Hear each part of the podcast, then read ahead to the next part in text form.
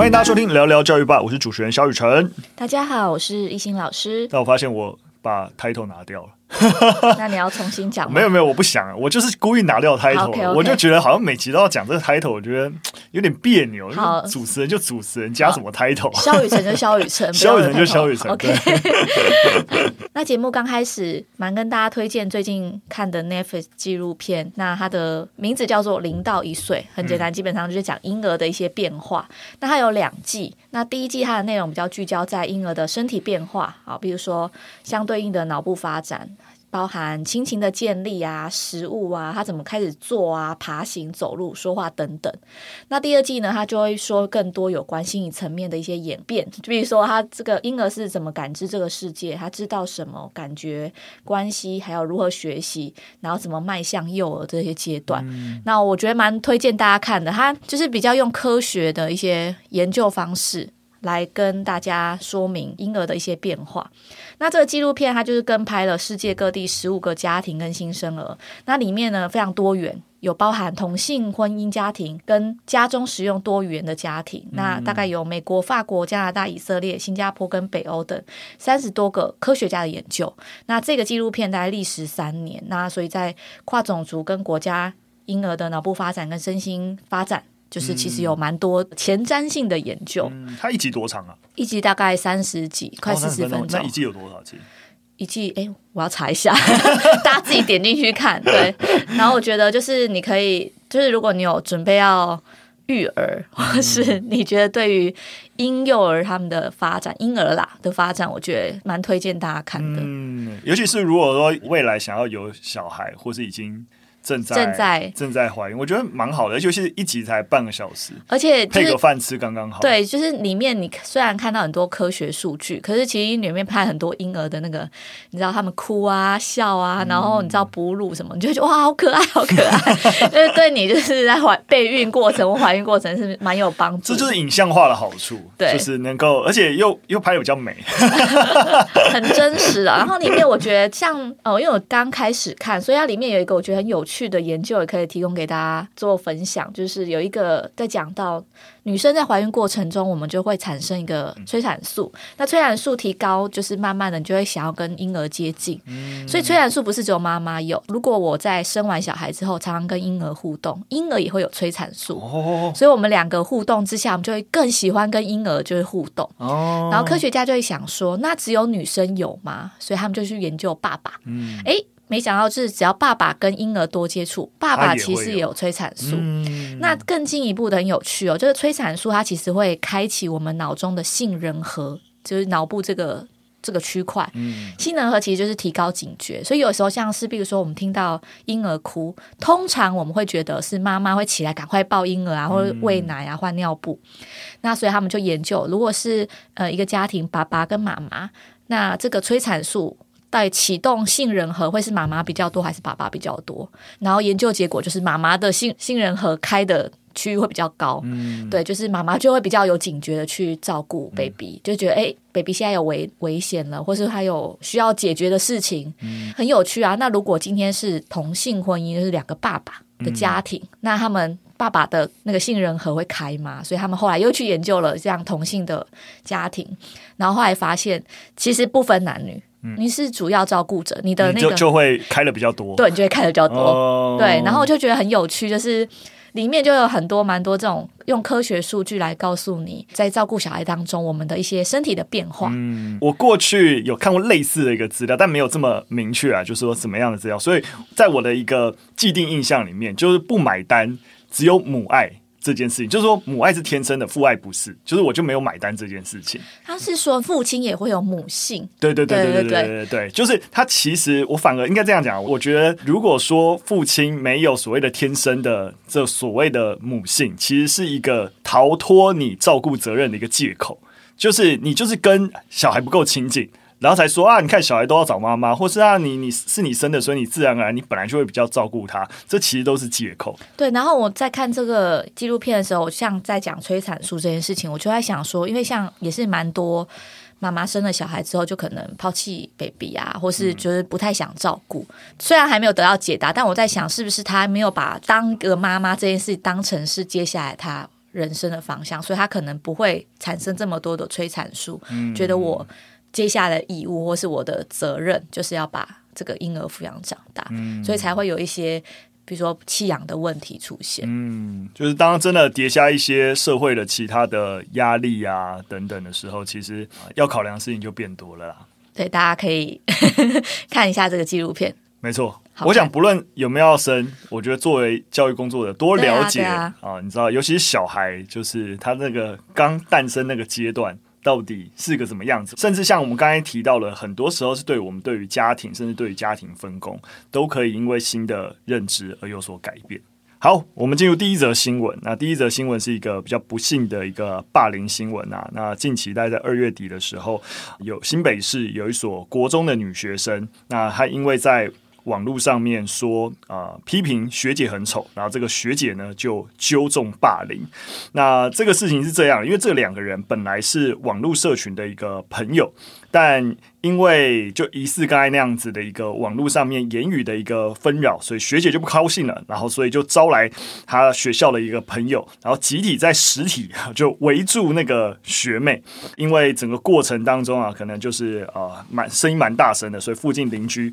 就发现就报警，那警方呢也通报校方来处置。那该校的校长也表示啊，整件事情已经启动了校园霸凌事件的处理机制。那啊、也找了许多的专家啊、法律人士啊、校园老师啊来召开防治霸凌的因应会议。那他也表示啊，其实呃，在整个三 C 产品盛行的华世代，本来就青少年很容易受到各类事件的影响，所以当然还是会希望能够积极辅导。那大家可以理解啦，就是啊、校园。一定是标榜对于霸凌事件零容忍，但到底在这样子的一个状况要怎么解决？因为这起事件还蛮复合式的，就是它其实一开始应该算是一个网络霸凌，但是网络霸凌然后被霸凌者不开心，然后变成实体去霸凌那个本来在网络霸凌他的人。我觉得其实，在荧幕前面，相较于当面，比如讲话就可能真的比较不经大脑，因为隔了一个荧幕。我在想，如果这个学妹当面去跟学姐说，我觉得你很丑，我觉得应该是。讲不太出来的啦，或者是就像你刚刚的口气，就是其实你可能有点带开玩笑，哦，你怎么那么丑啊？但是其实有点觉得我们可能很好，有点打闹。可如果实体见面的话，如果你们觉得你本来是朋友，这种打闹可能可以理解，就是因为网络上的呃文字，它会变成是各自，你没有口气，对，对，然后你也没有当下的氛围跟情境，然后就很容易哦，怎样？你是在霸凌我吗？对对对，就是、或是你之后会说你很丑，然后夸号笑之类的，但是笑或许是嬉笑或之类的，就是你很容易错误解。对对对，对没错。对，那其实根据一篇二零一八年刊登在 BMC 公共卫生的研究指出，其实部分欧洲国家就有发现，十四到十七岁的学生之间网络霸凌跟长时间使用社群网站是有关的。比较延伸的是讲到说，像是研究里面希腊跟罗马尼亚许多。霸凌事件的起因，它其实是缺乏数位素养跟相关法律规范的问题。那其实，在研究当中的，像是荷兰，他们后来在提升网络安全的策略跟教导数位资讯技能之后，就蛮成功的减低网络霸凌的数量。所以，我觉得这样子的研究其实也是可以借鉴。就是说，网络霸凌这件事情，虽然这个新闻讲到是先从网络上，然后变成实体的霸凌，可是其实我觉得慢慢的，在大家开始使用社群媒体之下，学生也会常常在网络上会有一些口角啊，所以就像我们刚刚讲到的，我们在说出那些话的时候，其实是容易被误解，或者是说隔着荧幕，所以我更敢讲出来，但是他不知道这件事情的严重性。没错，没错。所以实际上面啊，一直以来我过去在讲，就是怎么样知道你在网络上讲这句话过不过分。其实所有人很简单，就是你在送出这段讯息之前呢、啊，你只要问问自己，这句话，如果你当着他的面，你会不会讲出来？如果你当着他的面会讲出来，你就可以送；如果你当着他的面是不会讲这种话的，你是因为这个荧幕，你你只要问自己，当了面讲不讲得出来？然后我觉得可以作为一个确保自己到底会不会啊、呃、讲出一些过分的言行的一个。标准标准就是你送出讯息之前，先问自己，当面我敢不敢讲？如果你不敢讲，那就不要送。对对对，所以我觉得可以作为一个，你知道，老师，如果你们在现场跟孩子沟通的指标，因为你很难能够列出哪些，你比如说啊，哪些词汇不能用，然后这就是啊霸凌的指标，或是不要嘛，就是你你把它变成一个很特定的规范，其实很困难的。因为本来人与人之间沟通互动本来就很难说，对，所以你把它就是用刚刚这个原则来去跟小朋友沟通会比较容易。当然了，刚才这个原则没有办法去阻挡刚刚讲的误会这件事情，它只涉及到刚刚亦欣说，如果你是因为隔着荧幕你觉得被保护，然后你多问这句话有帮助，但你本来就在现场会讲。但是因为文字误会，那就是有点难避免，所以这也是为什么，你知道在网络上现在有些人很很反感说，哎，什么大家在文字沟通很容易那边哈哈哈擦低，所以老实说我也很常用，但我觉得这是一个网络沟通情境难免或是必要的方法，就是增加你自己对于这段话的口气的一个注解。对对对对对对，所以我我也不觉得大家要很反感，就是说，哎，为什么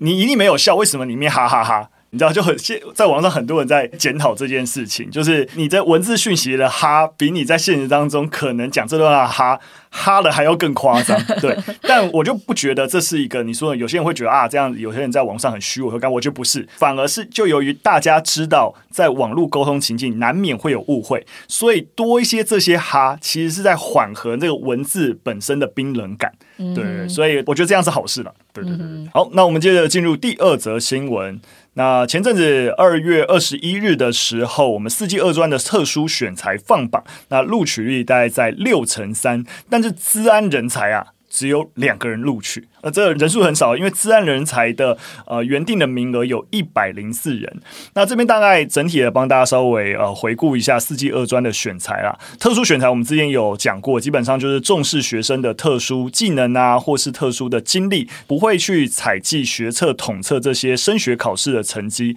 那一二学年度的四季二专特殊选材的入学招联合招生，分别设有青年储蓄账户组及技职特才及实验教育组，共计有九。九百二十四个招生名额，也为了照顾经济弱势的学生啊，在这个学年度啊，教育部核准愿景计划，有三所的国立科技大学，二十七个系所，那提供四十九个外加名额来招收经济条件相对弱势的学生。另外啊，也配合行政院的政策，有提供资安学研人才培育计划，也外加了一百零四个名额。那就像刚刚说的，放榜以后，这个一百零四个名额竟然只有两人录取，那所以就蛮多针对这次放榜。往后的一个讨论啊，针对只有两人录取这些，其实蛮多专家学者有提出不同的看法。那像是一名公立科大的教授就指出说，其实台湾没有那么多治安人才。那如果你真的具备一些治安比赛的成绩或 APCS。检定能力佳的人，其实你可以上台清教。你为什么要到科大呢？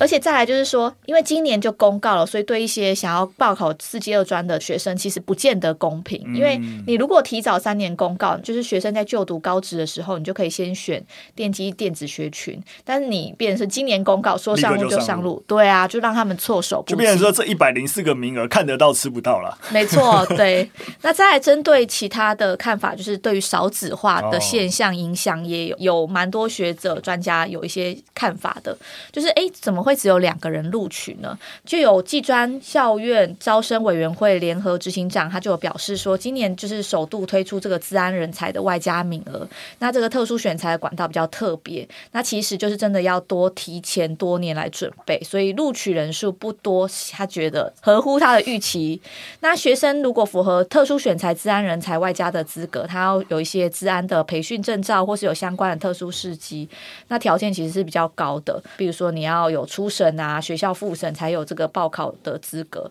但它对于整个少子化之下，整体考招市场有利于考生，那考生选择比较多，学校会设门槛挑学生这件事情，他是比较是持正面看法的，嗯、就是有这个管道让学生有更多选择。嗯、但其实呢，另外一个就是大学问执行长或是升学辅导专家，他就有分析说，其实科大做资安的人才外加是画错重点。好，因为在普通大学其实就已经有资通讯。资安人才的外加名额，嗯、所以其实学生他其实会往前端的公立学校去流动。当然，虽然科大会想要积极的争取，但是少子化之下，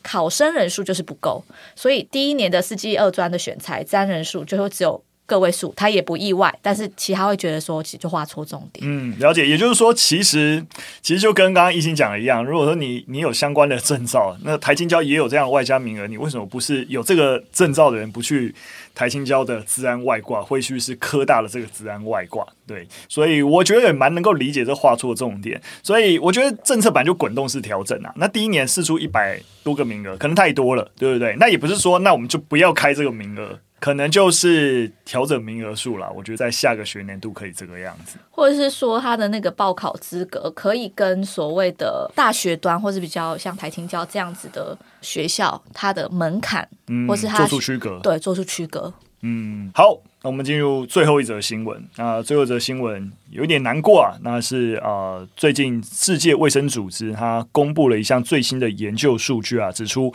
每两分钟，全世界每两分钟就有一名女性因为怀孕或生产而死亡。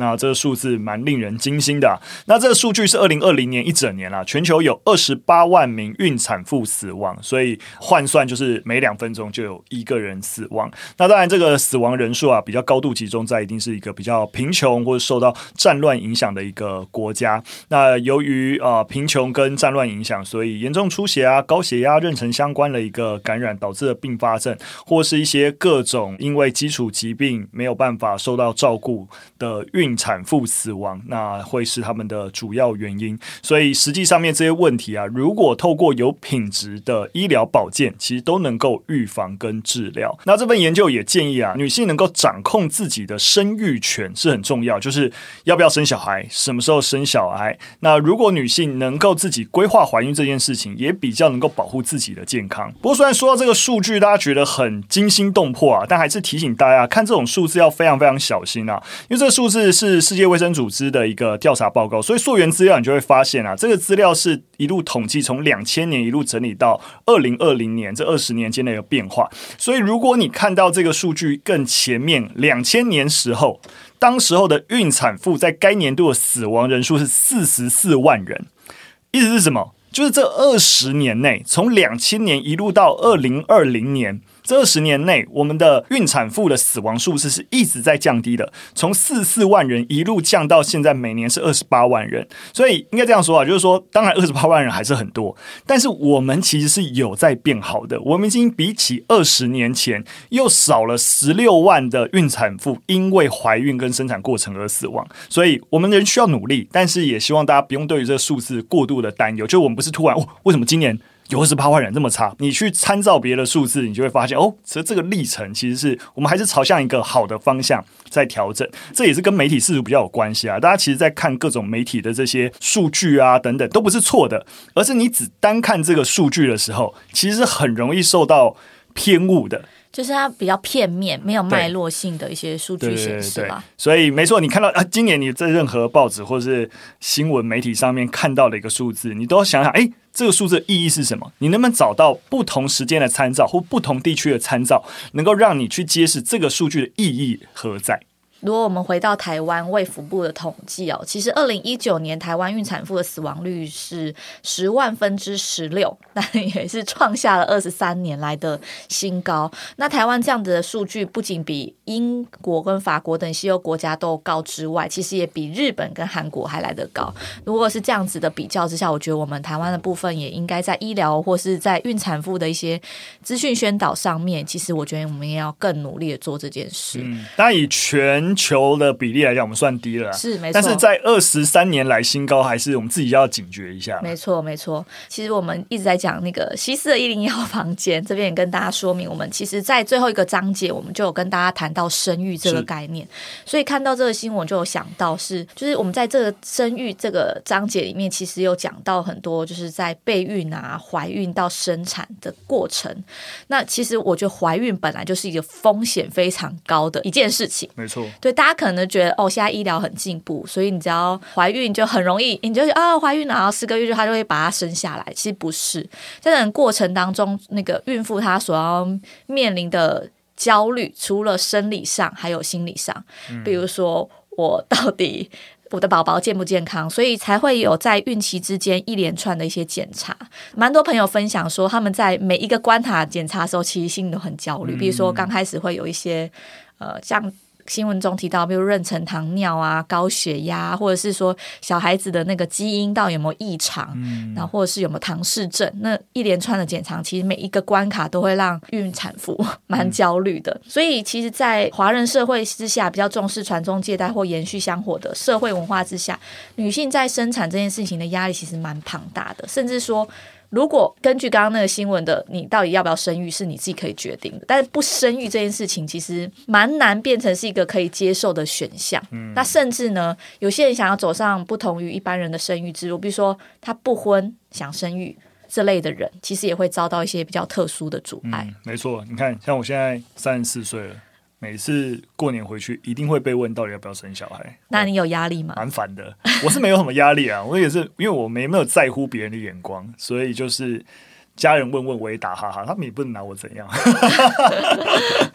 好啦，不过当然了，不论生与不生，大家就是尊重个人选择啦。对，那不过如果呃你对于生育是作为一个未来选项的话。那也是推荐艺兴刚刚最一开始跟大家介绍 Netflix，没错，你开始介绍资源，现在有呼应到 Netflix，如果有订 Netflix 才才看得到啊，就是零到一岁的纪录片。那当然想要更理解小朋友成长，刚才有讲过，哎，我们西四一零一号房间那也有一个章节特别谈生育。那当然我们谈到了面向。更完整啦。如果你对于孩子出生在性教育议题上面，其实不知道该怎么办，那我觉得这套教材一定也很适合大家。那今天三则新闻就分享到这边，非常感谢大家收听。有任何的想法跟建议，都可以留言告诉我们。就下次再见，拜拜，拜拜。